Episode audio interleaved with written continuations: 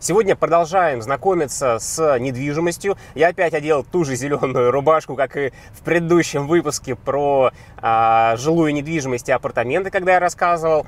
Вот. И сегодня мы поговорим про коммерческую недвижимость. И первый блок – это торговые центры. Когда я готовился к выпуску, я, естественно, уже знал о том, что существуют там, мировые тренды, которые говорят нам о том, что торговые центры постепенно пустеют и теряют своих арендаторов. Но об этом чуть позже. И я думал, что у нас в Санкт-Петербурге э, ситуация аналогичная, что наш город тоже очень активно откликается на вот эти все э, мировые тенденции. Но э, нет, все не так. У нас в городе я нашел всего лишь три торговых комплекса, у которых есть, ну, прям серьезные проблемы. Первый это ТРК Пулково 3 находится непосредственно вот рядом с аэропортом, но там я уже э, как-то снимал и рассказывал про этот центр. Скорее, э, там вопрос больше в тех событиях, которые произошли именно с собственником. Второй торговый комплекс это ТРК Юнита, вот сейчас мы туда как раз направляемся. И есть еще один торговый комплекс на севере города, э, называется Норд один из э, таких первых э, интересных торговых комплексов на севере, но э, ситуация там тоже немножечко не заладилась и скорее связана не с трендами, а с политикой собственника. Ну что, я добрался до первой точки, это ТРК «Июнь» за моей спиной. И пока вот я сюда ехал, я вспоминал историю, как, в принципе, все у нас развивалось, вся торговля. Если там вспомнить, например, Советский Союз, то э, можно до сих пор посмотреть на те магазины, которые остались нам в наследие на первых этажах, типа различные универмаги. Вот. Но в этих магазинах, конечно, что-то было, но качество товара и количество этих магазинов было недостаточно большое. В 90-х годах э, постепенно самые предприимчивые люди, э, конечно же, начали привозить товар. И э, вот э, самый такой у нас большой рынок, я помню, в свое время был Юнона, самый большой, активный. Вот. В принципе, там можно было купить абсолютно все. Я думаю, что вплоть до оружия. Вот. А через какое-то время, соответственно, это были хаотичные, больше хаотичные рынки. Таких рынков, как Юнона, было ну, огромное количество по стране. И вот я помню, когда нужно было зимой прийти купить джинсы, главное, чтобы мороз был не больше минус 10, ну, минус 15 максимум, потому что приходилось под открытым небом буквально становиться на картонку и мерить эти джинсы. Вот потом э, торговля начала приобретать более системный характер, и всех этих продавцов э, загнали в торговые центры, именно торговые центры. То есть, по сути, все то же самое, но э, в теплых помещениях без каких-либо развлечений. Время шло, и там через еще 10 лет начали появляться торгово-развлекательные комплексы. Вот. На текущий момент уже просто само по себе наличие ТРК не позволяет э, заработать и окупить объект быстро. Это одно из, э, один из факторов, но не самое важное условие. Итак, я зашел внутрь и сейчас нахожусь на фудкорте. И, в принципе, вот именно здесь работает буквально пару точек. Это Burger King, там Теремок, мороженое какое-то еще. Вот, но, в принципе, народа особо нет. Вот, и э, к торгово-развлекательным комплексам с, со временем также начали предъявлять свои требования.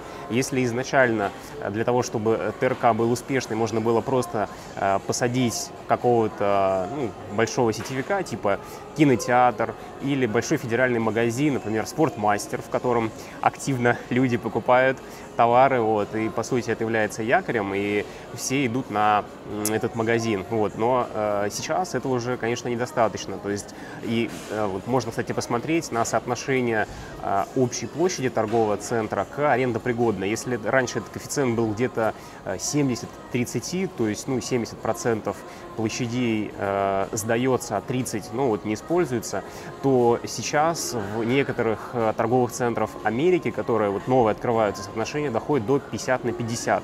Вот, то есть э, в этих современных торговых комплексах делают довольно большие такие свободные пространства. Некоторые там даже зеленые зоны делают, потому что в основном торговые комплексы, понятное дело, находятся в насыщенных ну, таких оживленных городах, в которых отсутствуют парки. И вот именно торговый центр, по сути, является неким спасением и оазисом для людей, вот, где они могут проводить время и помимо покупок, развлечений, также еще дополнительно отдыхать и наслаждаться, получать удовольствие. Итак, я закончил с посещением торгового центра и Что можно сказать? Этот проект 2006 э, года постройки, сейчас на дворе 2019 год, и, судя по всему, каких-то глобальных изменений за все это время в проект не вносилось. Вот, поэтому сейчас здесь э, э, так довольно э, скудненько, честно говоря, но на мой субъективный взгляд.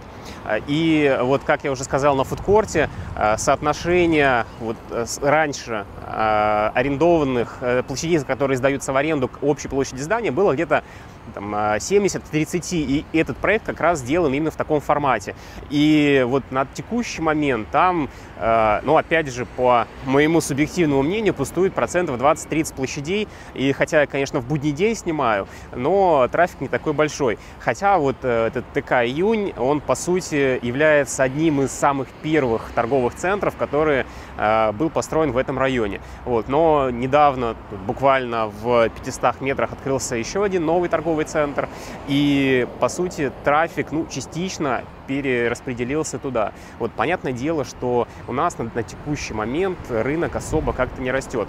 Хотя, если посмотреть на развитие интернет-торговли, то, например, там, магазина Wildberries или э, прочих таких крупных игроков, то рост выручки у них составляет порядка 30% каждый год. Если посмотреть в среднем по миру, то рост выручки таких магазинов, ну вообще у интернет-торговли, составляет порядка 20%. А с другой стороны, мы видим, что заполняемость торговых центров а, падает, и трафик падает, соответственно, происходит перераспределение. То есть вся же экономика у нас не растет на 30% в год, поэтому люди просто постепенно перестают э, приобретать э, товары именно в торговых комплексах и переходят на приобретение товаров в интернете. И вот если раньше в единичных э, случаях человек приходил в магазин, э, смотрел какой-то товар, понравившийся, там, платье, шапку или еще что-то, э, и потом мог зайти в интернет, найти где подешевле, то сейчас с приходом там, китайского интернет-гиганта типа AliExpress можно купить все товары в интернете. Единственный вопрос сейчас, конечно же, пока еще заключается в том, что нет возможности эту вещь примерить. Но постепенно развиваются мобильные приложения, а, которые, ну, благодаря просто приложению можно примерить вещь на себя. И в формате дополненной реальности также будешь все прекрасно видеть. Единственное, конечно, на ощупь, вот пока ты не сможешь ощутить, а, что из себя вот эта одежда представляет, но чисто визуально вот уже э, можно этот формат оценить. Вот. И, э, по сути, конечно, в Санкт-Петербурге пока еще строятся торговые центры, и в остальных регионах тоже России продолжается, продолжается строительство, но э, вот в предыдущем году количество введенных площадей минимально за последние 15 лет. И, в принципе, вот на данный момент у нас интернет-торговля составляет всего лишь 3% от э, оборота торговли всего в целом тогда как в таких странах, как там, США, Европа, а, оборот интернет-торговли доходит до 18%. Да, конечно, люди постепенно переходят в интернет, начинают покупать а, товары в интернете, но это не значит, что 100% товаров там уже в ближайшие несколько лет перейдет э, в покупки в интернете. Но, тем не менее, то есть даже на примере торговых центров вот, можно прослеживать, как меняется концепция. И даже если торговый вот, центр сегодня построен с одной там определенной концепции, то э, условно, ну, в зависимости от того, сколько инвестор вкладывал денежных средств, проект можно окупить от 5 до 10 лет. И, соответственно, проходит условно 10 лет, проект только окупается, и инвестору опять необходимо вкладывать денежные средства в э, реконструкцию там, объекта, либо вот э, в изменение площадей, либо, в принципе, изменение э, назначения. То есть, например, из торгового центра сделать, ну, к примеру, офис, или там хостел, или, возможно, какие-то еще другие штуки. Это, кстати, называется анализ наиболее эффективного использования. Итак, по сути, то, что происходит в этом торговом комплексе, это такая некая типичная картина. Если посмотреть статистику в целом по всей стране, то можно увидеть, э, что примерно такая же картина, а то еще и хуже, происходит в многих городах и миллионниках, и э, стотысячниках. Вот, поэтому, э, естественно, рынок меняется, торговля меняется, и все будет меняться. И в частности, вот на примере вот этих торговых комплексов есть примеры, когда собственники не идут на снижение арендных ставок, потому что сейчас, на текущий момент, почему вот интернет-магазины э, позволяют э, сделать более низкие цены на свои товары, потому что у них нет аренды торговых этих площадей, и поэтому вот э, затраты на аренду, они достаточно внушительны и входят в себестоимость товара, поэтому если собственник не идет на переговоры, то арендаторы вынуждены съезжать. Арендаторы съезжают, падает трафик. Падает трафик, остальные арендаторы начинают съезжать. И э, так закручивается эта спираль. Но, в принципе, еще раз, вот есть такая тенденция, поэтому если у вас просто есть э, какой-то якобы интересный проект с купаемостью там, 5 лет, то лучше сильно задуматься о том, чтобы вкладывать в него деньги и предварительно промониторить вообще весь рынок.